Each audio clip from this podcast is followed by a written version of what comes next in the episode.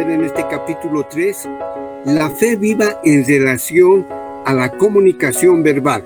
Vamos a ver en cuanto al poder y el peligro que tiene la lengua del ser humano. ¿sí? Entonces, vamos a ir a nuestra, a nuestra introducción. En el capítulo 1, ustedes recuerdan, hemos estado aprendiendo acerca de que una fe viva tiene mucha relación con las pruebas, con las dificultades en su primera parte. En la segunda parte habíamos visto una fe viva en relación a la palabra de Dios. Cuán importante es acudir a la palabra de Dios cuando estamos pasando momentos difíciles eh, y ahí el Señor nos va a dar palabra, nos va a dar promesas y ustedes van a ver eso. Entonces en el capítulo 2 también, en la epístola de Santiago hemos visto esa manera enfática, práctica de la fe viva que se hace evidente en el trato imparcial, o sea, no hay parcialidad, ¿sí? Un cristiano maduro, un cristiano verdadero no va a ser parcial, va a ser imparcial hacia los demás. ¿Cómo? Mediante una manifestación de buenas obras, de actitudes buenas que glorifiquen al Señor. Así que el capítulo 2 nos está hablando de un trato imparcial a través de las buenas obras con los hermanos y ahí también el hermano Panchito nos hablaba de los pobres. Ahora, en el capítulo 3 podemos ver que el apóstol Santiago se está enfocando en el tema de la comunicación verbal, usando la lengua y sus efectos particularmente en la vida del maestro y en la vida del creyente, porque recordemos que este libro de Santiago ha sido escrito para creyentes judíos y no judíos, ¿sí? Y además, al terminar este capítulo 3, el apóstol Santiago nos va a dar una consideración acerca de la verdadera sabiduría, cuán importante para cada uno de nosotros, ¿sí? Ahora, mis hermanos y hermanas, indudablemente es muy, muy, como les decía, muy apropiado que ambos temas sean considerados juntos, tanto lo de la lengua como de la verdadera sabiduría, ya que el control de la lengua es una señal de sabiduría en la vida de todo creyente, especialmente para todos aquellos que enseñamos la palabra del Señor. Así que mucho se ha oído hablar en estos tiempos y en muchos tiempos también en cuanto a la libertad de expresión, en cuanto a la libertad de prensa. Eso es algo casi como una vaca sagrada hoy en día esta idea de libertad de expresión y libertad de prensa.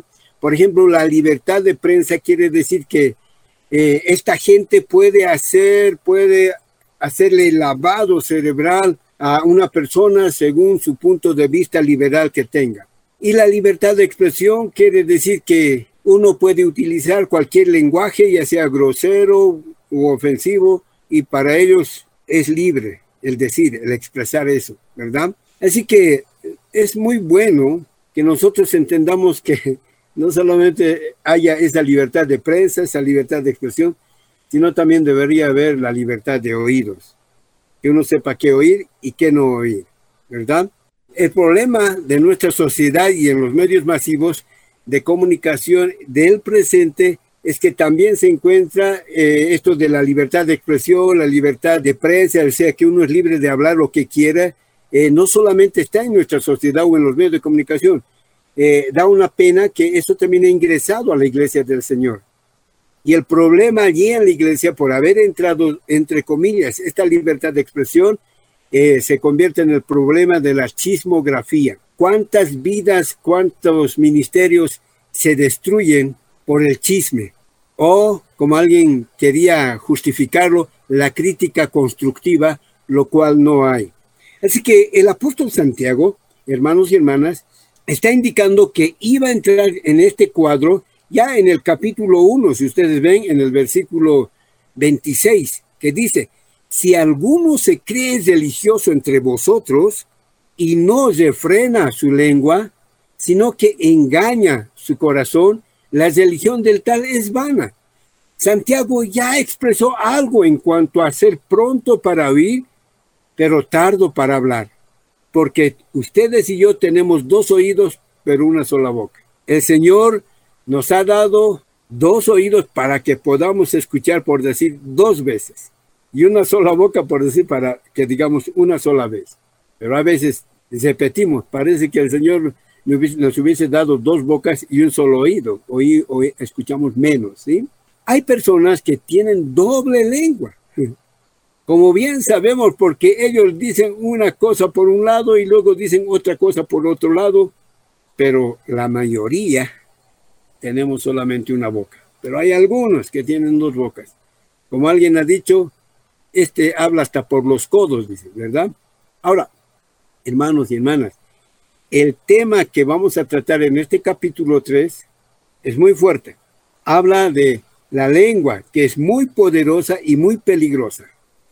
Si alguno se cree delicioso entre vosotros y no de ofrenda su lengua, dice, sino que se engaña su corazón, su religión del tal es vana. Ahora, el poder y el peligro de la lengua, mis hermanos, no nos olvidemos. ¿Cuántas veces podemos estar disparando así balas con nuestras palabras? Y el Señor quiere que tú y yo podamos esta noche al terminar el estudio tendirnos a Él y entregarle esta área tan delicada de nuestras vidas, de nuestro ser. Ahora, alguien ha dicho que una persona necesita dos años para aprender a hablar pero 50 años para aprender a callar. ¡Wow!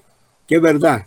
Un bebé necesita dos añitos para aprender a hablar, pero una persona mayor necesita 50 años para aprender a callar.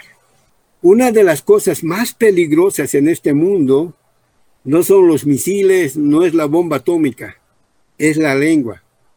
Y creemos que es una cosa muy, muy peligrosa. Tan peligrosa que cuando está dentro del el cuerpo de Cristo hace daño a muchos miembros. Miremos el capítulo 3, versículo 1. Voy a pedir que alguien pueda leer el versículo 1, por favor. Hermanos míos, no os hagáis maestros muchos de vosotros, sabiendo que recibiremos mayor condenación. Hermanos míos, dice, ¿no?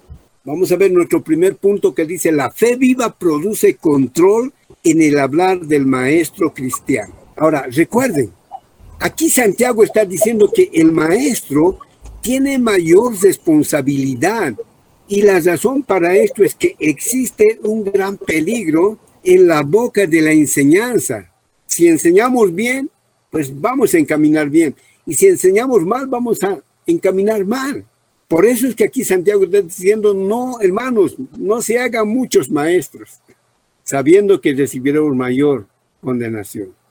Un gran peligro en la boca es la enseñanza. Y eso va a ser hoy y siempre.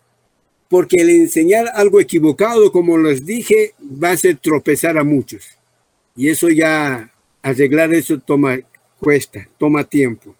Estamos sorprendidos por la forma en que muchos creyentes caen en toda clase de enseñanza que tienen que ver con la profecía en el presente y otras enseñanzas que están lejos de la verdad de Dios, como la teología de la prosperidad y otras. Estas personas que ignoran la palabra, que solo tienen comezón de oír, andan escuchando y siguiendo cualquier cosa. Y es por eso que hay dificultad en la madurez.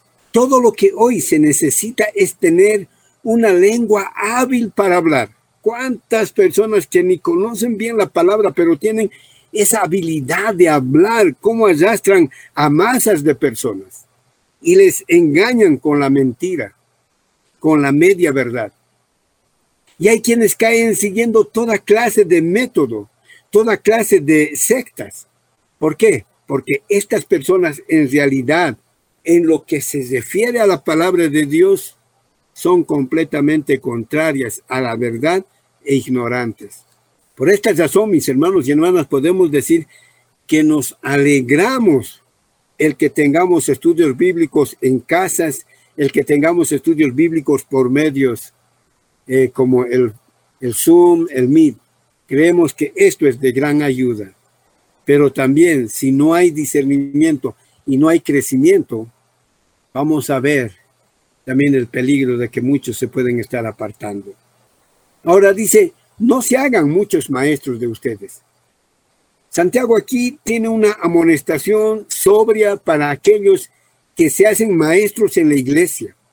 maestros de jóvenes, maestros de niños, maestros de escuela dominical. Ellos deben de tomar en serio esta responsabilidad, porque su responsabilidad es mayor sabiendo, dice, que recibirán mayor condenación. ¿Por qué? Porque no puedo enseñar algo y no vivir eso.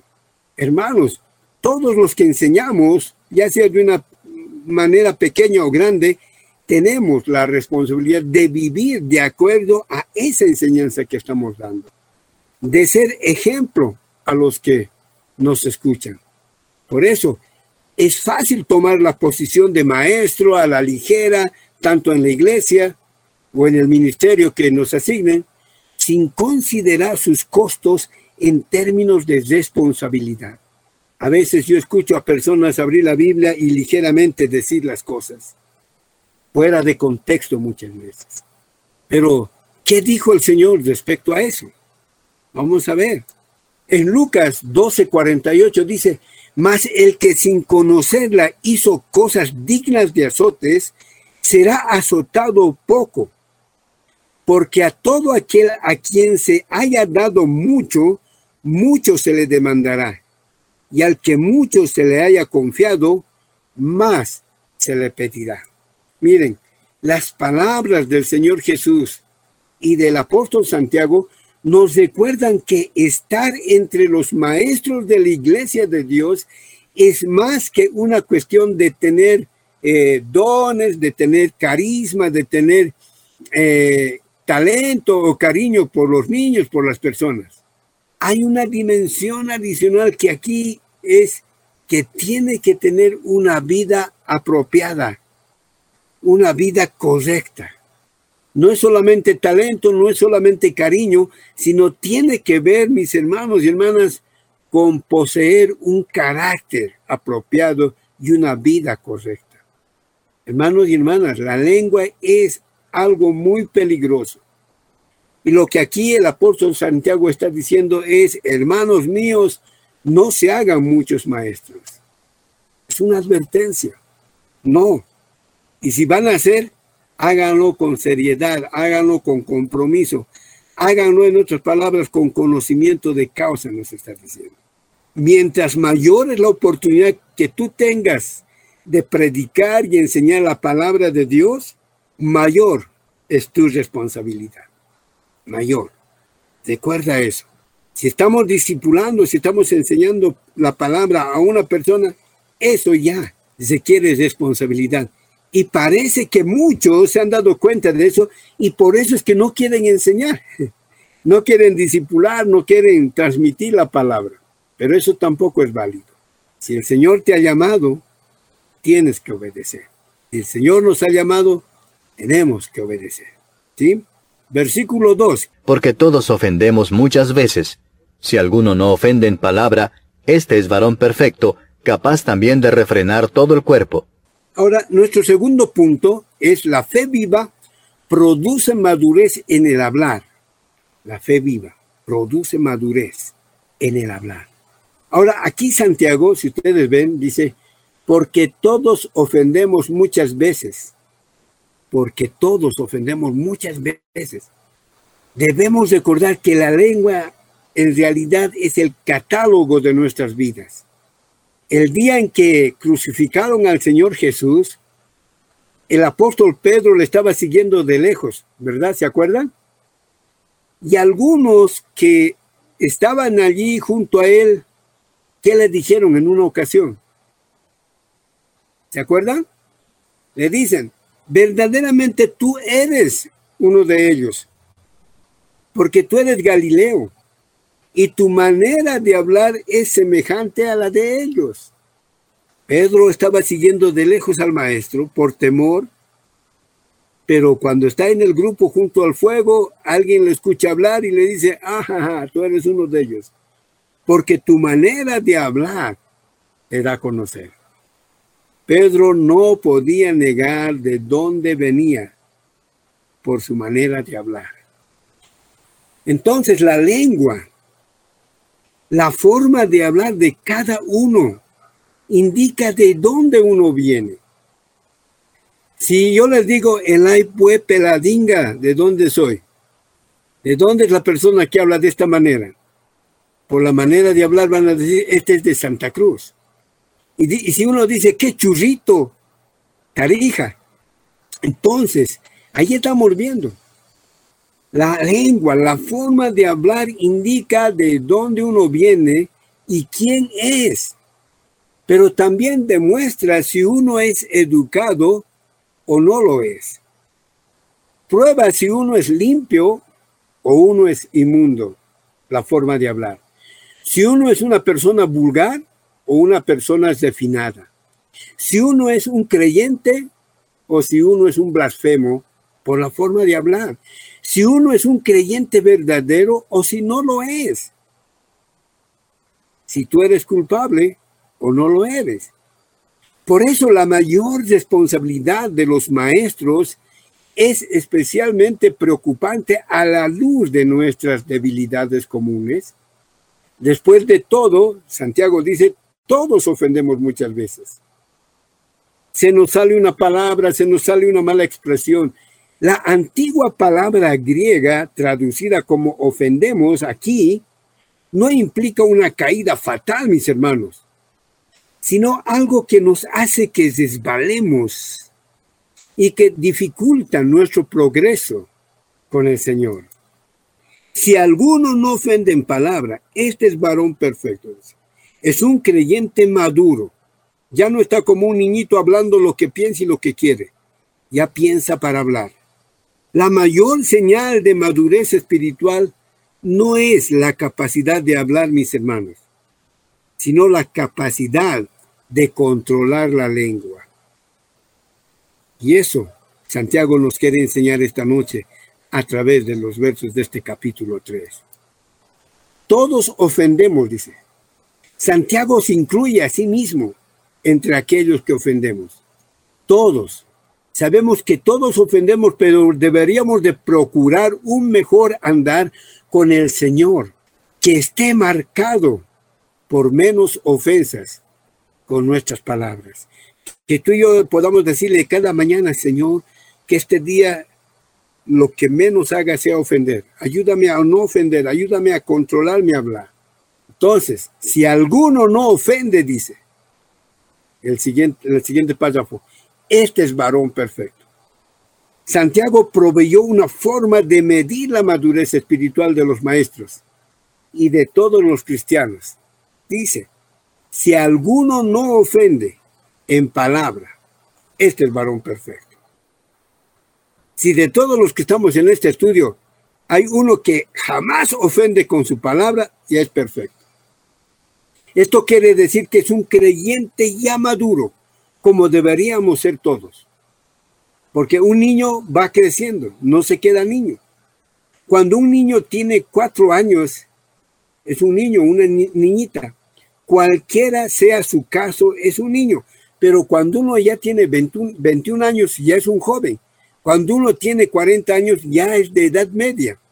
Cuando uno ya tiene cincuenta y tantos años, ya está a punto de llegar hasta la tercera edad y de acuerdo a eso va mostrando su madurez como persona, en carácter, pero cristianamente en el hablar. Y Santiago está diciendo aquí que el hombre o varón perfecto es capaz también desde frenar todo su cuerpo, no solamente la boca, sino también los gestos, las muecas. Es decir, que si él puede controlar la forma en que habla, entonces puede refrenar todo su cuerpo o refrenarlo en realidad toda su vida. Wow.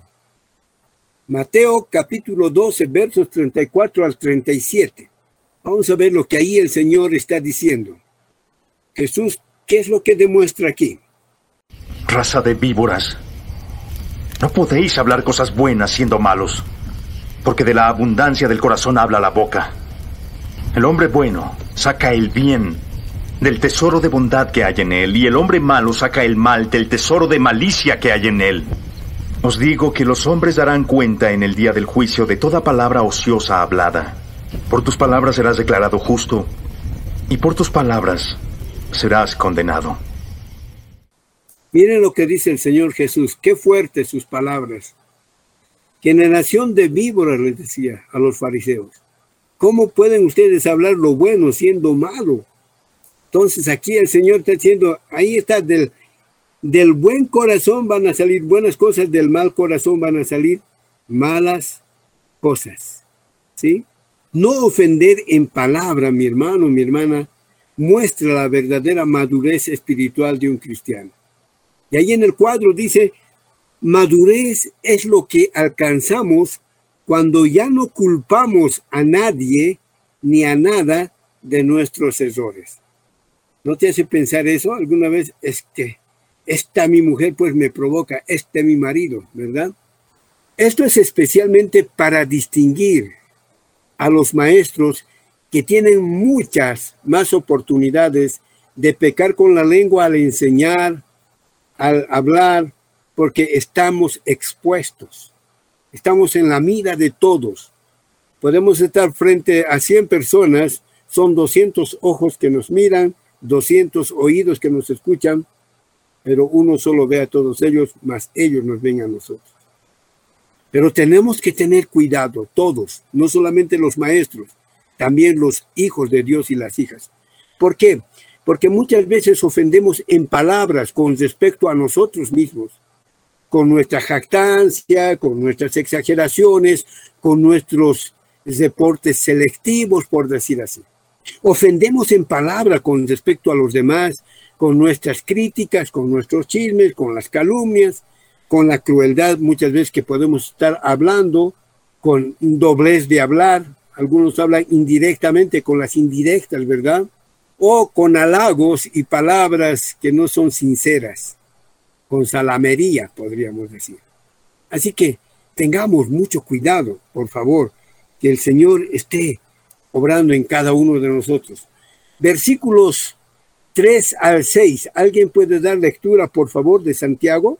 He aquí, nosotros ponemos freno en la boca de los caballos para que nos obedezcan y dirigimos así todo su cuerpo.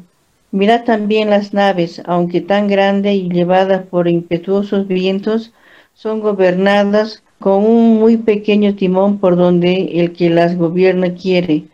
Así también la lengua es un miembro pequeño, pero se jacta de grandes cosas. He aquí cuán grande bosque enciende un pequeño fuego. Y la lengua es un fuego, un mundo de maldad. La lengua está puesta entre nuestros miembros y contamina todo el cuerpo e inflama la rueda de la creación ella misma es inflamada por el infierno. Gracias, hermana. Entonces, la fe viva, en tercer lugar, enseña al creyente cómo controlar su hablar. El poder de la lengua nos está mostrando estos versos 3 al 6. Dice, he aquí, nosotros ponemos freno, ponemos freno. ¿A qué? En la boca de los caballos, para que nos obedezcan y dirigimos así todo su cuerpo. El caballo es tan grande y el freno es tan pequeño. Y vamos a pasar a ver eso. Ponemos freno en la boca de los caballos para que nos obedezcan. Miren el cuadro, este es el freno, este cuadrito blanco. Y a través de ello, el jinete puede controlar, dirigir al caballo, llevarlo por donde él quiere. Aquí está hablando de un caballo, y miremos qué dice la palabra con respecto a eso. Miremos algunos versículos, ¿sí? Salmo 39.1. Yo dije, dice, atenderé a mis caminos para no pecar con mi lengua. Guardaré mi boca con freno, en tanto que el impío esté delante de mí. Lo que David está diciendo aquí, mis hermanos y hermanas, está diciendo, yo quiero presentar un buen testimonio, un testimonio apropiado. Por tanto, quiero ponerle freno a mi lengua. No quiero que los incrédulos dejen de creer o de seguir a Cristo por mi hablar mal. Y luego continúa David hablando. Y en el Salmo 32, 9, ¿sí? Dice lo siguiente. ¿Alguien puede leer, por favor? Salmo 32, 9. No seáis como el caballo o como el mulo, sin entendimiento, que han de ser sujetados con cabestro y con freno, porque si no, no se acercan a ti. No seáis como el caballo o como el mulo, sin entendimiento, que han de ser sujetos, dice, sujetados con cabestro y con freno, porque si no, no se acercan a ti. Hablando del Salmo 39.1, podemos decir que hay muchos creyentes hoy en día que deberían poner freno a su boca. Habemos muchos que necesitamos considerar estos pasajes de una manera consciente y real. Y la palabra sigue en Santiago. Versículo 4 dice, mira también primero hablado del, ¿de qué, de qué ha hablado Santiago en el versículo 3? Del freno. Ahora, ¿de qué está hablando? Ha hablado del caballo que se lo dirige a través del freno. Ahora, fíjense el verso 4.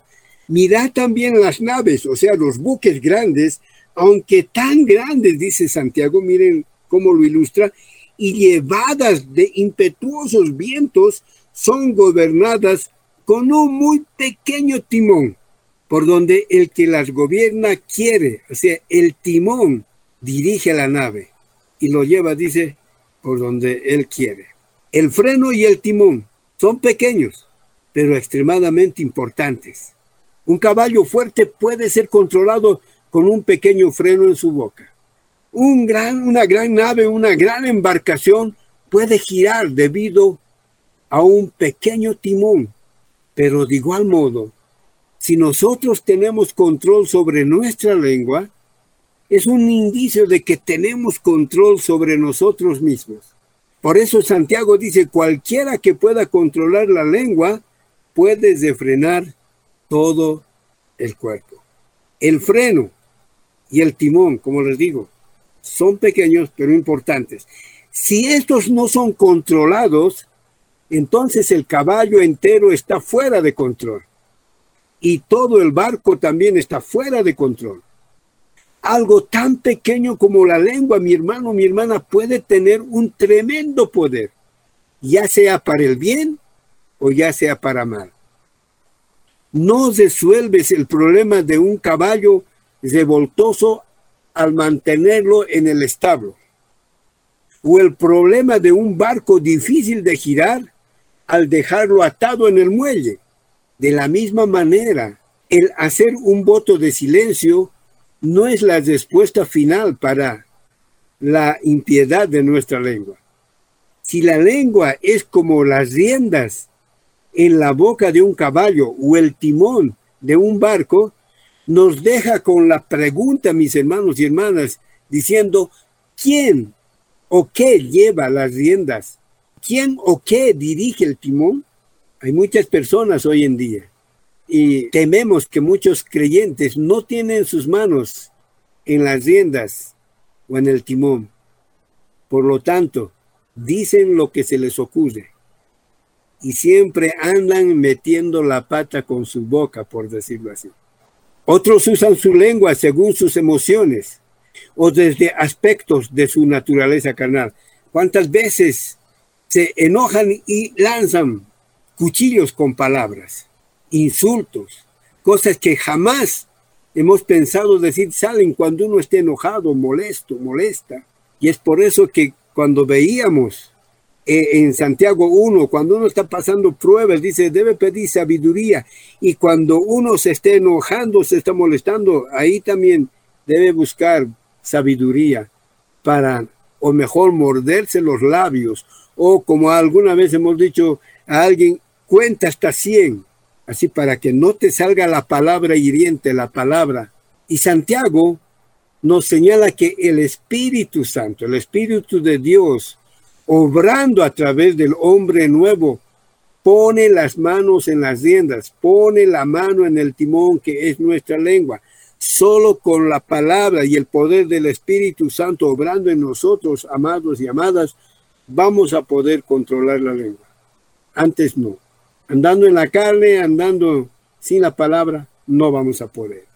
Tengamos cuidado con todo esto que nos está enseñando. Versículo 5, ¿quién puede leer, por favor? Así también la lengua es un miembro pequeño, pero se jazga de grandes cosas. He aquí cuán grande bosque enciende un pequeño fuego.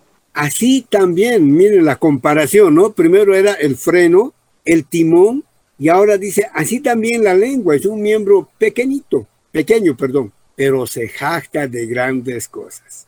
¿No han escuchado alguna vez a una persona jactarse? Y Santiago parece que está echando mano a eso, ha escuchado hablar a personas.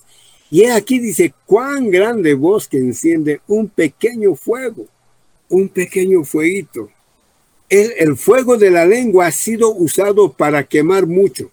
Se les dice a los niños que los palos y las piedras pueden romper mis huesos, pero las palabras no me pueden lastimar, no me pueden herir. Así se les enseña a los niños. Pero esta rima, este pensar, no es verdad. No es verdad. Es como cuando nos decían a nosotros de pequeños, el hombre no llora. Y si llora no es macho. No, eso no es verdad. Todo hombre llora. Y aquí se les decía a los niños, los palos y las piedras te pueden romper los huesos, pero las palabras no te pueden hacer ningún mal. Pero en realidad eso es una mentira porque las palabras lastiman, las palabras hieren. El dolor amargo de una palabra hablada en contra de nosotros puede durar toda una vida, mucho más de lo que dura un hueso en sanar, lo que otros nos dicen y lo que nosotros les decimos a otros puede durar toda una vida, para bien o para mal el sarcasmo casual o el comentario crítico pueden provocar una herida duradera en otra persona. La lengua nos puede crear muchos problemas. No hay ninguna duda en cuanto a eso, mis hermanos, si no está controlado por el poder del Espíritu Santo en base a la palabra de nuestro Señor. Ahora, alguien ha dicho lo siguiente, una palabra dicha sin cuidado puede encender una contienda. Una palabra cruel puede arruinar una vida. Una palabra amarga puede instigar al odio, pero una palabra brutal puede herir y matar. Pero dice, pero una palabra cariñosa puede suavizar el camino. Una palabra de gozo puede iluminar el día. Una palabra amable puede disminuir la tensión. Una palabra amorosa puede llenar y bendecir. Qué bendición, ¿verdad? Así, así es que necesitamos reconocer la importancia que tiene la lengua, que es algo de suma importancia porque nos dice quiénes somos en realidad y revela cómo somos nosotros. Santiago no nos está diciendo que nunca hablemos o que hagamos un voto de silencio. En muchos sentidos, eso sería más fácil que ejercer un verdadero autocontrol sobre la lengua. Recordemos, mis hermanos y hermanas, las riendas y el timón y el fuego pueden hacer un gran bien cuando son controlados adecuadamente, como les decía, por medio de la palabra del Señor en el poder, en la guía del Espíritu Santo. Así que miren que Santiago nos está hablando profundas verdades. Versículo 6. Y la lengua es un fuego, un mundo de maldad. La lengua está puesta entre nuestros miembros y contamina todo el cuerpo e inflama la rueda de la creación y ella misma es inflamada por el infierno. Mm, gracias, hermano. La lengua ¿Qué dice Santiago? La lengua es un fuego, un mundo de maldad. Tenemos aquí algo que realmente nos llama la atención, mis hermanos. La lengua se compara a un fuego en una naturaleza misma. No sabemos si usted ha visto alguna vez algún incendio grande en un bosque, pero hay algunos lugares en la tierra donde los incendios de los bosques suceden casi todos los veranos. Se seca y el sol quema y empieza un incendio. Esto es algo realmente devastador y en muchos casos ni siquiera lo pueden controlar los bomberos. Las autoridades deben permitir que estos incendios se consuman por sí mismos, porque son tan grandes que no los pueden controlar y en otros casos sí los pueden controlar. Pero debemos destacar que el fuego, mis hermanos y hermanas, ha sido uno de los mejores amigos del ser humano y de la naturaleza. Pero no se olviden, la lengua es un fuego, un mundo de maldad. Pero vamos a ver que el fuego, los evolucionistas gustan decir que el comienzo de la civilización tuvo, tuvo lugar cuando el hombre descubrió que podía utilizar el fuego. Cuando el fuego se mantiene bajo control, puede dar calor para nuestros cuerpos, se puede cocinar, se puede hacer, eh, por medio del cual podemos hacer nuestras comidas. Pero es una tragedia, sin embargo, cuando una casa se incendia, cuando el fuego no está bajo control, incendia. Pero cuando está bajo control, es para bien. Tiene poder para hacer funcionar grandes maquinarias, pero es muy peligroso cuando está fuera de control. Este año se cumple 355 años de la catástrofe que devastó la ciudad de Londres, el 2 de septiembre de 1666. El fuego se inició en la casa de Tomás Farinor, panadero de Carlos II, rey de Inglaterra. Cuando el alcalde Sir Thomas Brumworth recibió noticias sobre lo que estaba pasando, ignoró totalmente la gravedad del asunto y decidió no intervenir. Esta decisión y algunas otras acabaron con toda una ciudad en tan solo cinco días. En cinco días se quemó toda la ciudad de Londres. Aún hoy podemos apreciar las grandes calamidades que causa un fuego. Como algunos historiadores dicen, la civilización tuvo su comienzo cuando el hombre descubrió el fuego. Ahora, la lengua es como un fuego, dice. Cuando está bajo control, es una bendición. Pero cuando está fuera de control, es una verdadera tragedia. La lengua, si está bajo control, es una bendición. Y si está fuera de control, es una maldición. Eso tenemos que recordar.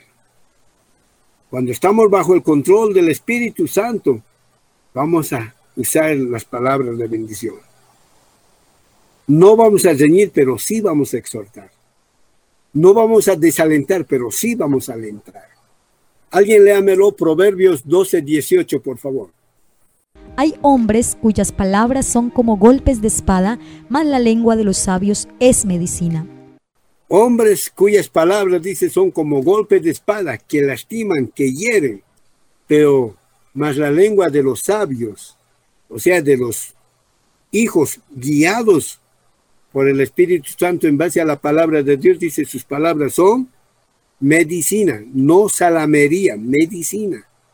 La lengua puede ser como una espada, pero también puede ser para sanar a una persona medicina. ¿Sí? Alguien léamelo Proverbios 15, 14.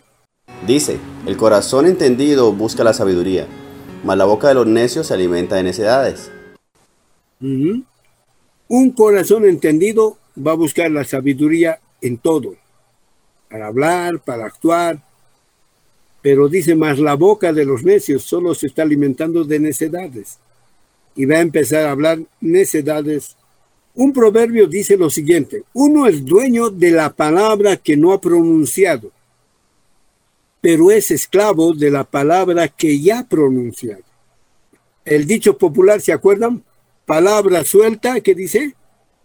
¿Se acuerdan de ese dicho? Palabra suelta no tiene vuelta. Palabra suelta no tiene vuelta. Por eso dice aquí, este proverbio. Uno es dueño de la palabra que no ha pronunciado, pero es esclavo de la palabra que ya ha pronunciado. Si, tú no lo has dicho, entonces tú no puedes ser responsable de algo que no has dicho. Pero una vez que lo has dicho, entonces eres responsable de lo que has dicho. Y muchas veces eso pasa en los hogares. No, es que yo no he dicho, no, tú me has dicho, es que no me has escuchado mal. Y ahí se arma, ¿no ves? La discusión. Tengamos cuidado con lo que decimos. Es como cuando un locutor comete una equivocación. o un predicador. En vez de decir Maranata, dice Manarata. ¿Entienden la diferencia? Y entonces el misionero dijo, y Jesús le dijo al paralítico, toma tu leche y anda. Así dice el versículo, toma tu leche y anda. ¿Qué dicen ustedes? Pero cuando uno ya lo ha dicho, ya no vuelve. Y la gente se mata, desdice. Y dice, ay, toma tu leche, ha dicho en vez de leche. ¿Verdad? Por eso dice Santiago, todos somos propensos a cometer errores. Por eso debemos tener mucho cuidado, mucho cuidado. ¿Sí?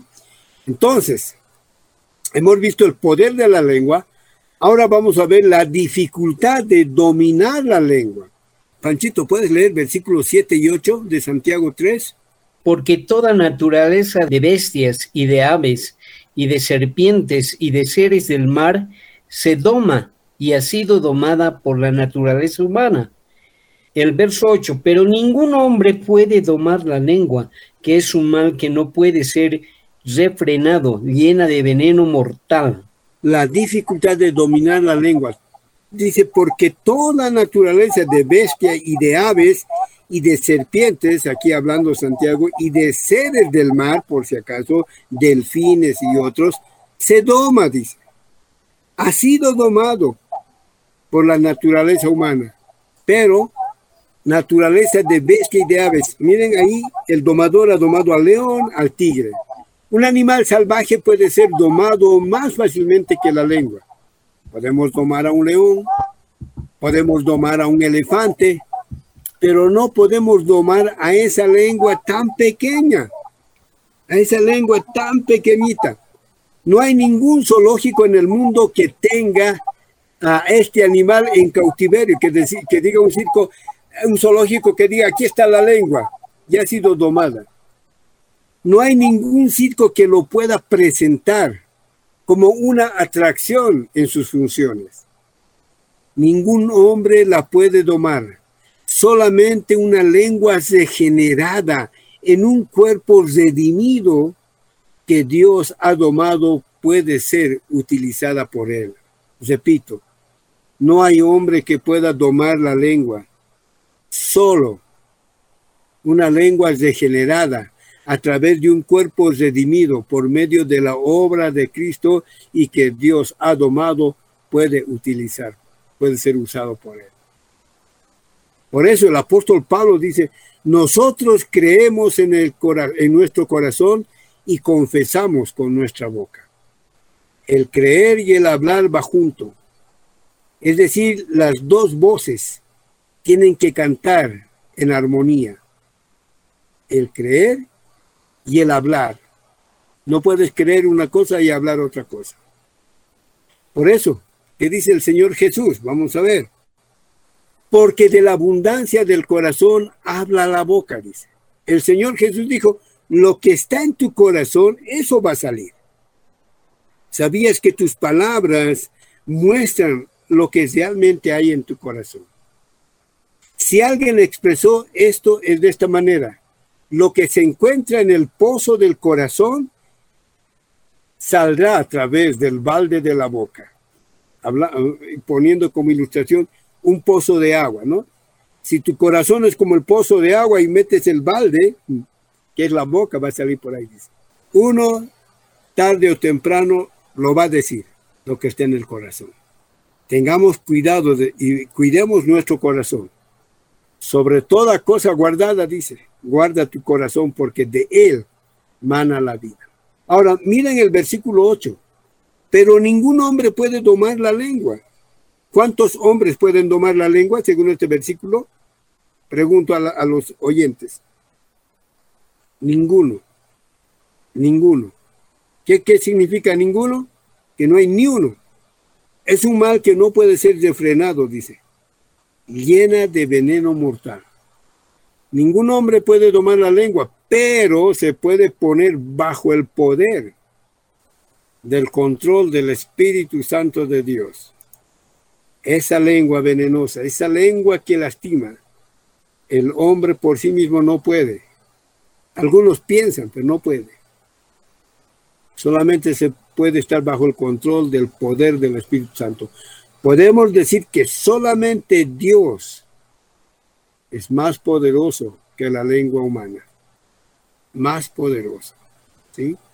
Ahora, dice, es un mal que no puede ser refrenado. Está lleno de veneno. La lengua indomable es, un, es aún más peligrosa cuando consideramos el veneno mortal de una serpiente. De ese veneno mortal que se puede expandir también.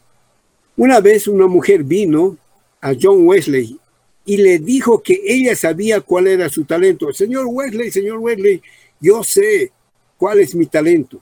Así le dijo. ¿Y cuál es? Yo pienso, le dijo, que mi talento de parte de Dios es el de hablar lo que hay en mi mente.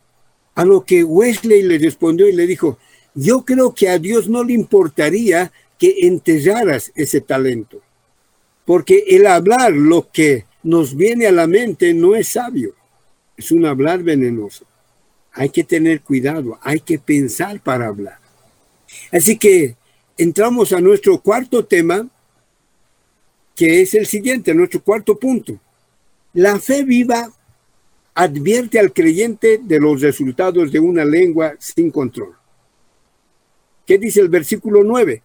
Con ella bendecimos al Dios y Padre y con ella maldecimos a los hombres que están hechos a semejanza de Dios. Aquí podemos ver el carácter contradictorio de la lengua. Con ella bendecimos a Dios y Padre, y con ella maldecimos a los hombres. La lengua puede ser usada para el llamado supremo. Con ella, como dice, bendecimos a Dios, nuestro Padre, alabamos, exaltamos, pero también puede ser usada para, mal, para maldad, para una maldad tan baja como aquí está diciendo, para maldecir a las personas. Pero aquellos que hemos nacido de nuevo, en aquellos que hemos nacido de nuevo, no se debe decir la misma cosa. Un cristiano verdadero no debe maldecir y bendecir. No puedes hablar buenas cosas y hablar disparates a la vez. No se puede. Porque eso es un insulto a Dios. Con nuestra lengua podemos bendecir o maldecir, con ella alabamos a nuestro Dios y Padre y también insultamos a nuestros semejantes que Dios, dice, los hizo parecidos a Él mismo. Y Santiago dice, hermanos, esto no es así. No es así. Versículo 10. De una misma boca proceden bendición y maldición. Hermanos míos, esto no debe ser así. Qué cariñoso, ¿no? Eh, Santiago siempre está diciendo, hermanos míos. Hermanos míos, esto no debe ser así. Y esto me hace recuerdo a una ilustración que leí. En cierta ocasión, un banquero vicepresidente de uno de los bancos de la ciudad llamó al misionero, quien era su amigo, y le dijo que esperaba que él tuviera éxito en el servicio a Dios en esa ciudad. Este hombre le dijo, sabes, la razón por la cual yo no soy un creyente, un cristiano hoy, es a causa de una experiencia que tuve durante mi trabajo tiempo atrás. En ese tiempo se había establecido una sucursal del banco en la ciudad y algunos de los que trabajaban allí tenían dificultades cuando llegaba fin de mes y tenían que hacer el balance de los libros. Una de esas personas era una persona que cantaba en la iglesia, era el solista, era el centro de la iglesia. Cierto día él salió de la iglesia y una de las señoras que le había escuchado cantar le dijo, ¿sabe una cosa, señor banquero? Ese hombre es uno de los hombres más maravillosos en el mundo. Canta como un ángel en la iglesia. Y el hombre del banco Solo le miró y no le dijo nada a la señora. Ahora esa señora tenía negocios en el banco y cierto día fue al banco para hablar sobre una de sus propiedades y ese hombre que cantaba allá en la iglesia era uno de los cajeros del banco. Y mientras ella conversaba con el vicepresidente del banco, de pronto escucharon el peor lenguaje que uno pudiera imaginar. Y no había sido otra persona sino este hombre, precisamente el que cantaba en la iglesia como un ángel. Él estaba tratando de hacer el balance de sus libros, pero eso no le estaba dando resultados, no le salía nada bien Así que esa clase de trabajo puede ser algo bastante difícil y puede dejarlo a uno muy, muy desanimado. Uno debe revisar todo lo que ha hecho para poder encontrar el error, porque no le cuadra. Así es que este hombre comenzó a blasfemar y a maldecir y esa señora dijo, ¿quién es ese que habla tan feo? Entonces el banquero le dijo, ese hombre que habla tan feo es el solista que canta como un ángel en su iglesia. Cuidado que estemos como el solista. El Señor Jesucristo dijo, lo que hay en el corazón del hombre sale por la boca. La lengua lo va a decir en cualquier momento. Cada quien da de lo que tiene en su corazón. Recordemos, porque de la abundancia del corazón habla la boca. Y Santiago, ¿qué, qué dice al respecto a esto? Dice, esto no debe ser así. Nuestro hablar debe estar consistentemente glorificando a Dios, honrando a Dios no debiéramos de usar un tipo de vocabulario o de tono para hablar en la iglesia y otro vocabulario y otro, y otro tono diferente en nuestra casa o en nuestro trabajo. Como una fuente de agua, nuestra boca no debiera echar por una parte agua dulce y agua amarga. No puede ser así. Y el cuadrito que les pongo al frente en la diapositiva dice, no se necesita mucho del veneno mortal de la lengua para que tenga graves consecuencias en la mente y corazón de aquellos que amamos, a quienes con las palabras podemos mandarlos para terapia intensiva o literalmente matarles el amor. Versículo 11. ¿Acaso alguna fuente hecha por una misma abertura, agua dulce y agua amarga? Qué pregunta sabia, ¿no? Qué pregunta que hace aquí. Santiago apunta hacia una imposibilidad final de dicha contradicción. Es decir, que este es un hombre que puede actuar con doblez, que puede decir una cosa y otra cosa.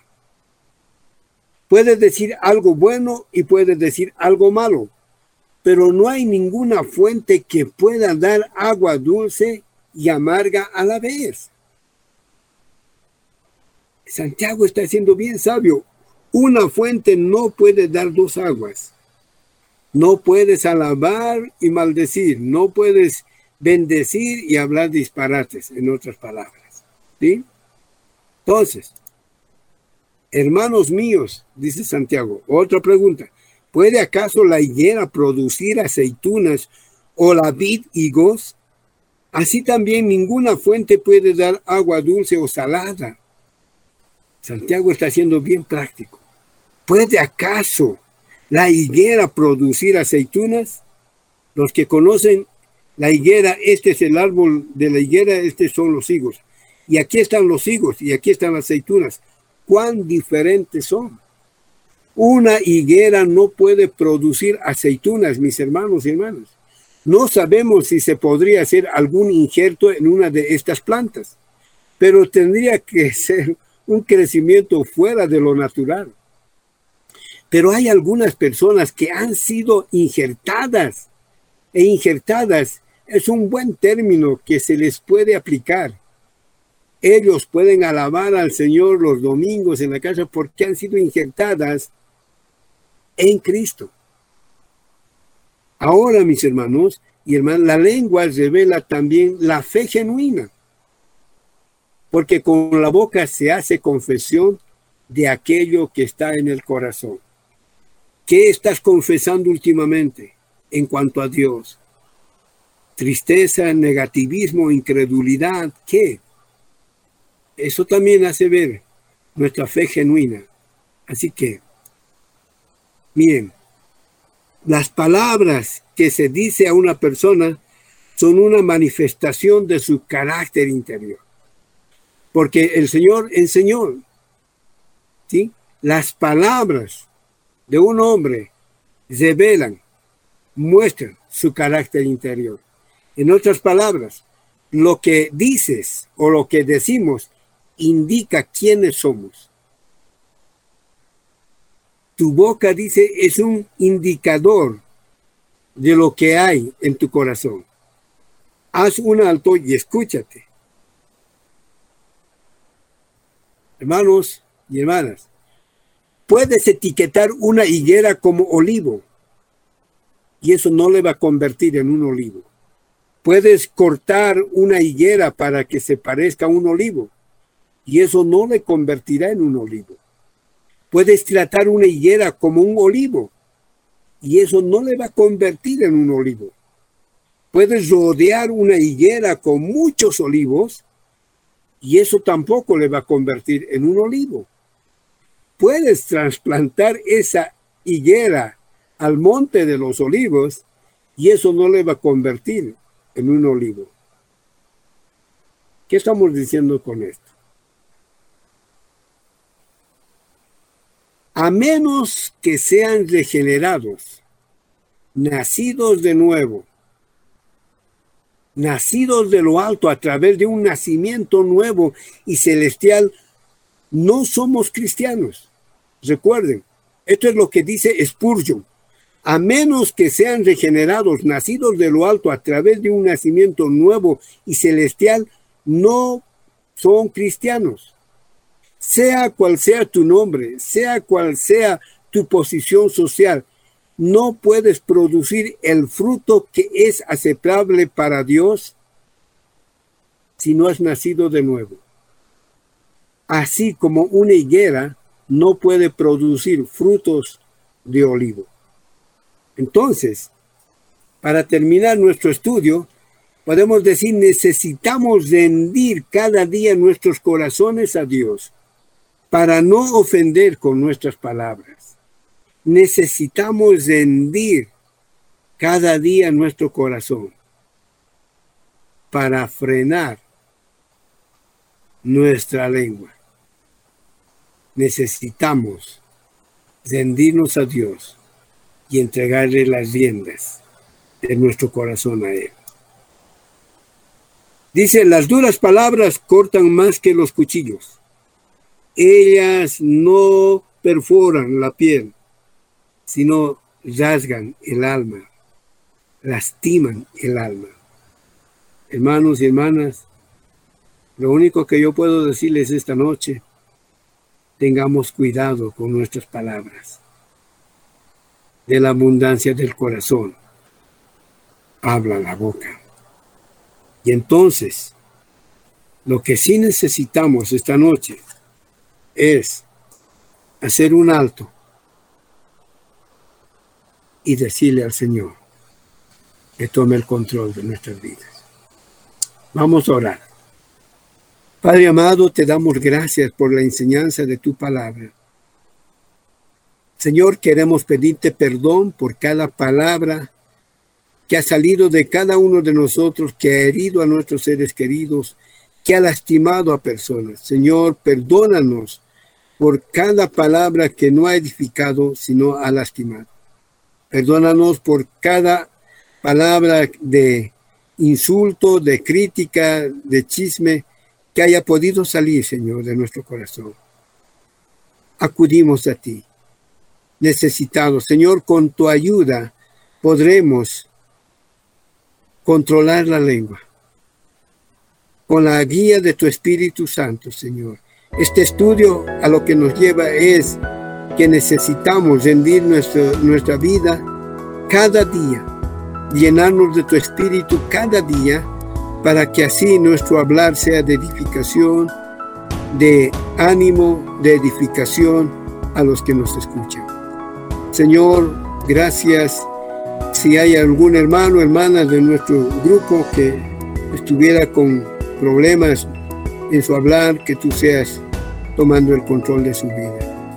Y para los que enseñamos tu palabra, Señor, que tú nos ayudes a vivir de acuerdo a lo que enseñamos, a practicar, Señor. Gracias, Padre, por tu palabra. Gracias por cada hermano o hermana que se ha conectado. Y gracias por los que no han podido conectarse, que tú les guardes de todo mal. Gracias, Señor. Te entregamos todo en el nombre de Cristo. Amén.